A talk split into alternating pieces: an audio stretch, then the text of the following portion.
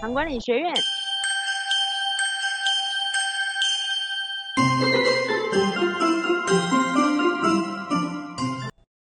大家好，我是古味教师，今天邀请到很纳凉的药师，请你先自我介绍一下。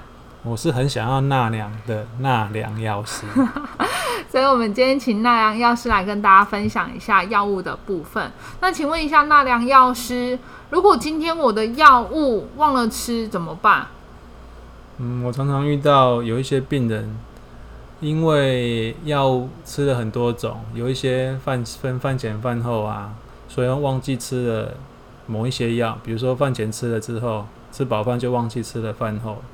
那其实有一些药，哎，并不需要那么在意饭前或是饭后吃。那你可以问问药师说，这个可不可以一起吃？那药师就会根据那药物的状况来给你做适当的建议。有时候可以移到饭前一起吃，或饭后一起吃都可以。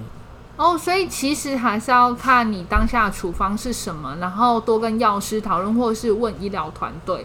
那如果是真的像像我自己过去的例子，有些个案他会可能呃忘了吃那一次一天一次的长效药物，我们通常胃教师如果接到类似的电话询问，我们都会建议他说，诶，如果时间内大概是距离多久以内，我们会建议他补吃。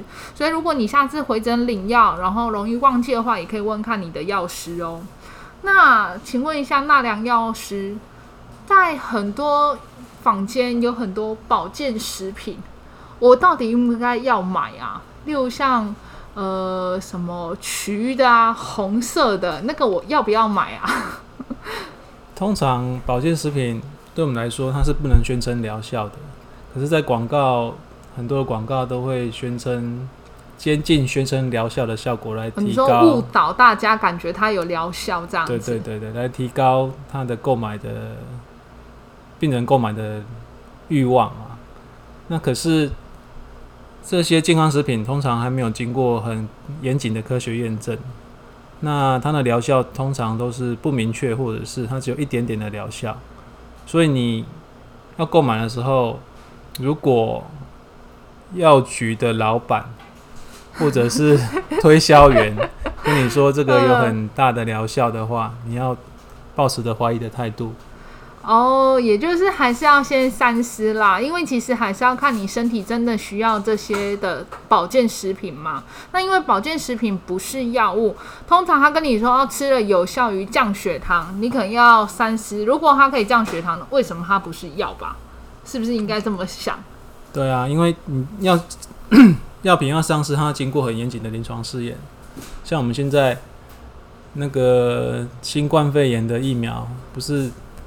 在进行临床试验吗？是啊，对，临床试验。对啊，大家都在讨论说这临床试验到底效果怎么样？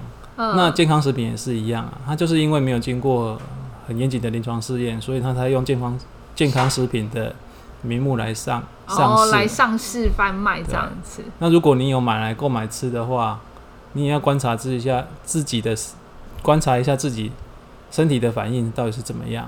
还有另外一个一定要观察口袋够不够深，毕竟保健食品好像都比药物贵。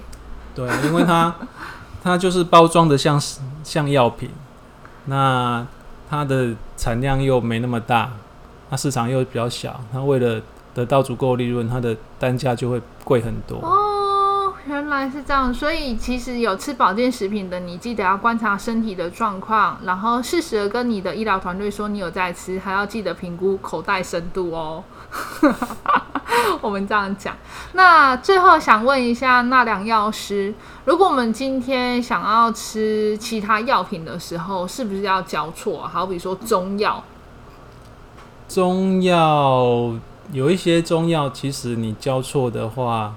它还是没办法避免交互作用，最好的还是要，如果你要一起同时间内要一起服用到中药或西药，或是中药、西药、保健食品等等的话，好多种哦。最好你可以问问你的医疗团队啊。哦，你说应该怎么吃才好？而且疗效它到底是什么？会不会有冲突？也要问清楚。对对对，那通常我是建议不要并用。不要并用这样子，还是建议要先询问清楚。对，那如果全部一起吃，会发生什么事啊？这个像那个吃进去，嘣嘣 就爆炸了，这个没办法预料哎。这没有办法预料。那最后，请问纳凉药师有没有给在收听的糖友一些建议呢？在药物的部分，药物的部分就是暂停一下。那最后想问问看药师，如果有时候会忘记吃药，我该怎么做才会记得呢？像刚刚你有讲，我们可以定闹钟啊，做嗯药盒啊，嗯，或者是你可以做行事历啊。哦，我之前有听过病人，他是把我今天有吃药的时候，把杯子倒过来放；没有吃药的时候，因为要装水，所以杯子一定是朝上。他用这样的方式提醒自己。